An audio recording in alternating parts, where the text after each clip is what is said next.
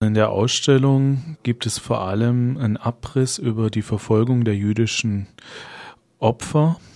Das bezieht sich auf Deutschland, die dann teilweise mit der Reichsbahn deportiert worden sind.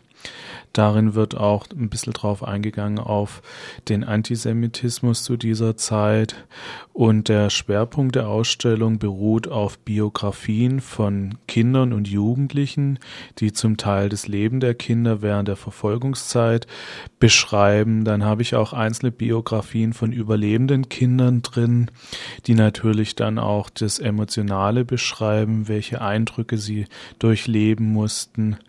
Dann auch eine Biografie von Hans Durlacher, der sich dann in der Nachkriegszeit mit seinen Holocaust-Erlebnissen ganz tiefgründig beschäftigen musste, dass er überhaupt weiterleben konnte. Und so habe ich versucht, in der Ausstellung möglichst viele Facetten verschiedener Opfer zu zeigen.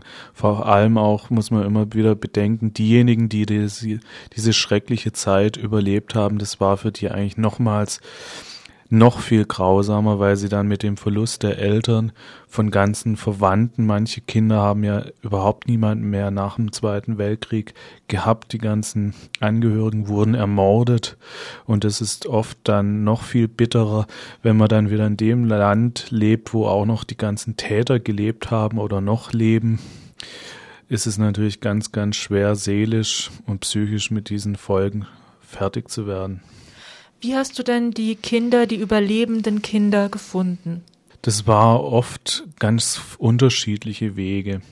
Also einmal natürlich in Archiven gibt es sogenannte Wiedergutmachungsakten, da findet man Adressen. Darüber bin ich manchmal auf Angehörige gestoßen. Dann natürlich auch an viele Menschen, die, sage ich mal, über den Holocaust geforscht haben, die wir die mir dann auch wieder Adressen gegeben haben. Dann natürlich über verschiedene Literatur, die es schon gibt. Dann auch über viele Freunde, über Marlis Meckel, der hat mir sehr viele Kontakte vermittelt. Auch der Robert Kreis. Also es gibt ganz viele Menschen, die Gott sei Dank in dieser Richtung forschen und dann auch sehr solidarisch sind und hilfsbereit. Du hast dann auch Überlebende getroffen oder nur mit dem Archivmaterial gearbeitet? Wie war das?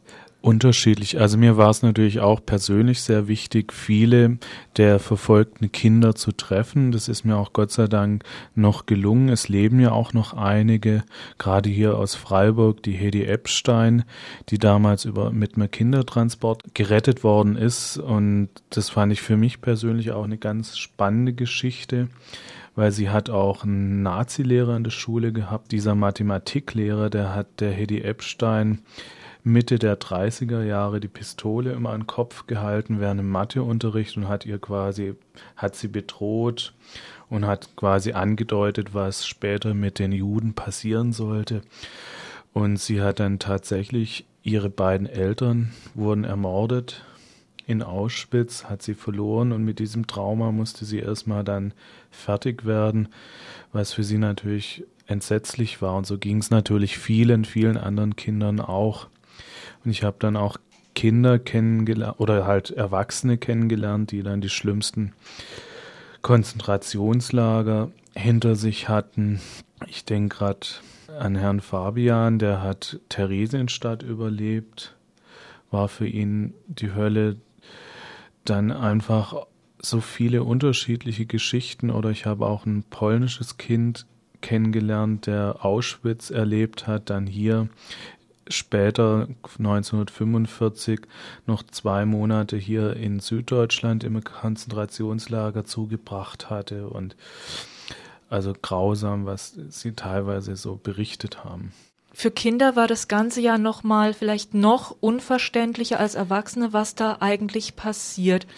Gut, man kann es natürlich nicht pauschalisieren, aber ich denke, begreifen kann man das gar nicht, warum man verfolgt worden ist. Es ist ja auch ein Wahnsinn, was, warum er verfolgt worden ist. Nur weil man einer anderen Religion angehört worden ist, wurde man durch die Nazis zu einer minderwertigen Rasse gezählt, wie Hundezüchter oder sonst was. Und das kann man als Kind oder auch später im Nachhinein überhaupt nicht mehr begreifen, was die Nazis aus Menschen gemacht haben.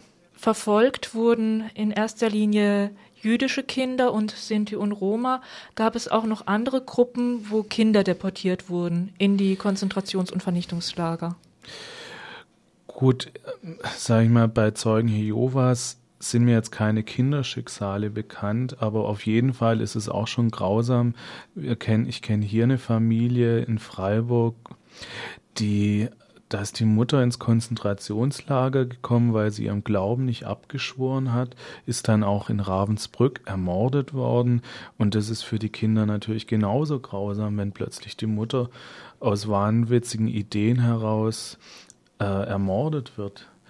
Genauso gab es natürlich Kinder, die zum Teil aufsässig waren, die sich nicht unterordnen haben lassen. Ich denke gerade an Sinti-Roma-Kind, was mir bekannt ist, was ich auch in der Ausstellung äh, drin habe. Äh, der hat, war mehr kommunistischer Ansicht und hat es dann auch kein Hehl draus gemacht, hat den Hitler natürlich beschimpft öffentlich und daraufhin kam er vom Volksgerichtshof und wurde dann wegen Landesverrat, wegen Hochverrats im Prinzip angeklagt und kam dann auch nach Auschwitz und wurde dort ermordet. Und so ging es natürlich anderen Kindern, die sich nicht diesem System untergeordnet haben, genauso. Oder ich weiß äh, von einem Schicksal, äh, kam die Frau, ich weiß es nicht mehr, war, also da galt die Familie als asozial. Und daraufhin kamen dann die ganzen Kinder in die Psychiatrie und eines der Kinder wurde dort auch vergast und ermordet. Also von dem her wurden natürlich viele Kinder und Jugendliche Opfer dieser Gewaltherrschaft. Die Deutsche Reichsbahn hat für jeden Kilometer, Bahnkilometer vier Reichspfennige kassiert, von den Kindern die Hälfte. Summa summarum hat die Deutsche Reichsbahn damit etwa 450 Millionen Euro Gewinn gemacht, verdient an der Deportation dieser Menschen in die Konzentration- und Vernichtungslager. Die Deutsche Bahn heute steht zwar nicht rechtlich in der Nachfolge der Deutschen Reichsbahn, aber dennoch ja wohl in einer moralischen. Gut, äh, diese Ausstellung hat auch eine gewisse Vorgeschichte. Sie kommt aus dieser Protestbewegung heraus. Wir haben, also im 2006 haben wir mit dieser Ausstellung die Bahn zum ersten Mal mit dieser Thematik quasi provoziert, äh, ihr den Spiegel der eigenen Vergangenheit damit vorgezeigt und die Bahn geht mit diesem Thema leider, leider unzureichend vor. Sie stellt sich ihrer Vergangenheit überhaupt nicht und im Prinzip das Geld, was sie damals während dem Zweiten Weltkrieg durch die Opfer eingenommen hat, das steht ja heute immer noch in ihrem Vermögen drin. Und sie hat den Opfern eigentlich dafür nie eine Entschädigung beziehungsweise einen Ausgleich bezahlt. Also es wäre längst an der Zeit, dass die Deutsche Bahn den noch lebenden Opfern eine Wiedergutmachung zahlt. Und es gibt den Verein Zug der Erinnerung, der dieser Forderung Nachdruck verleiht. Jedoch hat die Bahn sich jetzt zum jetzigen Stand dazu bereit erklärt, diesen noch lebenden Opfern in Almosen zu überweisen. Den Betrag will ich gar nicht nennen, weil er so lächerlich ist, dass man einfach wieder mordszornig wird und einfach denkt, dieses Unternehmen, was einer der, das größte Logistikunternehmen in Europa ist und dann nicht mal quasi den Opfern, die, den wenigen Opfern, die ja noch leben, eine angemessene Entschädigung zu zahlen, das ist blanke Hohn und zeigt für mich, dass dieses Unternehmen zu der eigenen Vergangenheit im Prinzip immer noch nicht steht und auch keine historische Aufarbeitung betreibt, sondern eher dieses Thema versucht zu verdrängen, klein zu halten. Aufarbeitung würde ja auch bedeuten, die Ausstellung in ihre eigenen Räumlichkeiten, sprich in die Bahnhöfe zu holen. Aber da sind die gar nicht so scharf drauf. Hm, sind überhaupt nicht scharf. Ich habe es nirgends gesehen, dass die Bahn wirklich eine ordentliche Ausstellung auf den Bahnhöfen gezeigt hat. Es gibt eine kleine Ausstellung von der Deutschen Bahn, aber die wurde an den Orten meistens gezeigt, wo sie kaum Menschen gesehen oder dass sie ist nicht von den Menschen großartig beachtet worden, weil sie irgendwo im Abseits stand. Also ich erinnere nur an Frankreich, da lief 2005 eine Ausstellung der Familie Glasfeld, die wurde auf dem breiten Bahnhof gezeigt, in Paris auf dem Hauptbahnhof, für jeden sichtbar und auch entsprechend gewürdigt. Da kam der Bahnchef, der damalige, hat die eröffnet und da wurde wirklich das Thema angegangen. Aber bei uns, ich habe noch keinen Medorn erlebt, ich habe keinen Herrn Grube erlebt, der da hinsteht und sagt zu den Opfern, es tut uns schrecklich leid, was passiert ist. Äh, wir nehmen diese Geschichte an und wir sind auch bereit, angemessen die Opfer, die noch leben, zu entschädigen. Jetzt am Donnerstag, dem 14. Oktober, wird die Ausstellung Kinder und Jugendliche mit der Reichsbahn in den Tod eröffnet. Was würdest du dir wünschen oder erhoffen von den Besuchern und Besucherinnen? Der verstorbene Zentralratsvorsitzende Paul Spiegel hat mal gesagt, es wäre wünschenswert, dass sich jeder Mensch eine Patenschaft für ein Opfer merkt.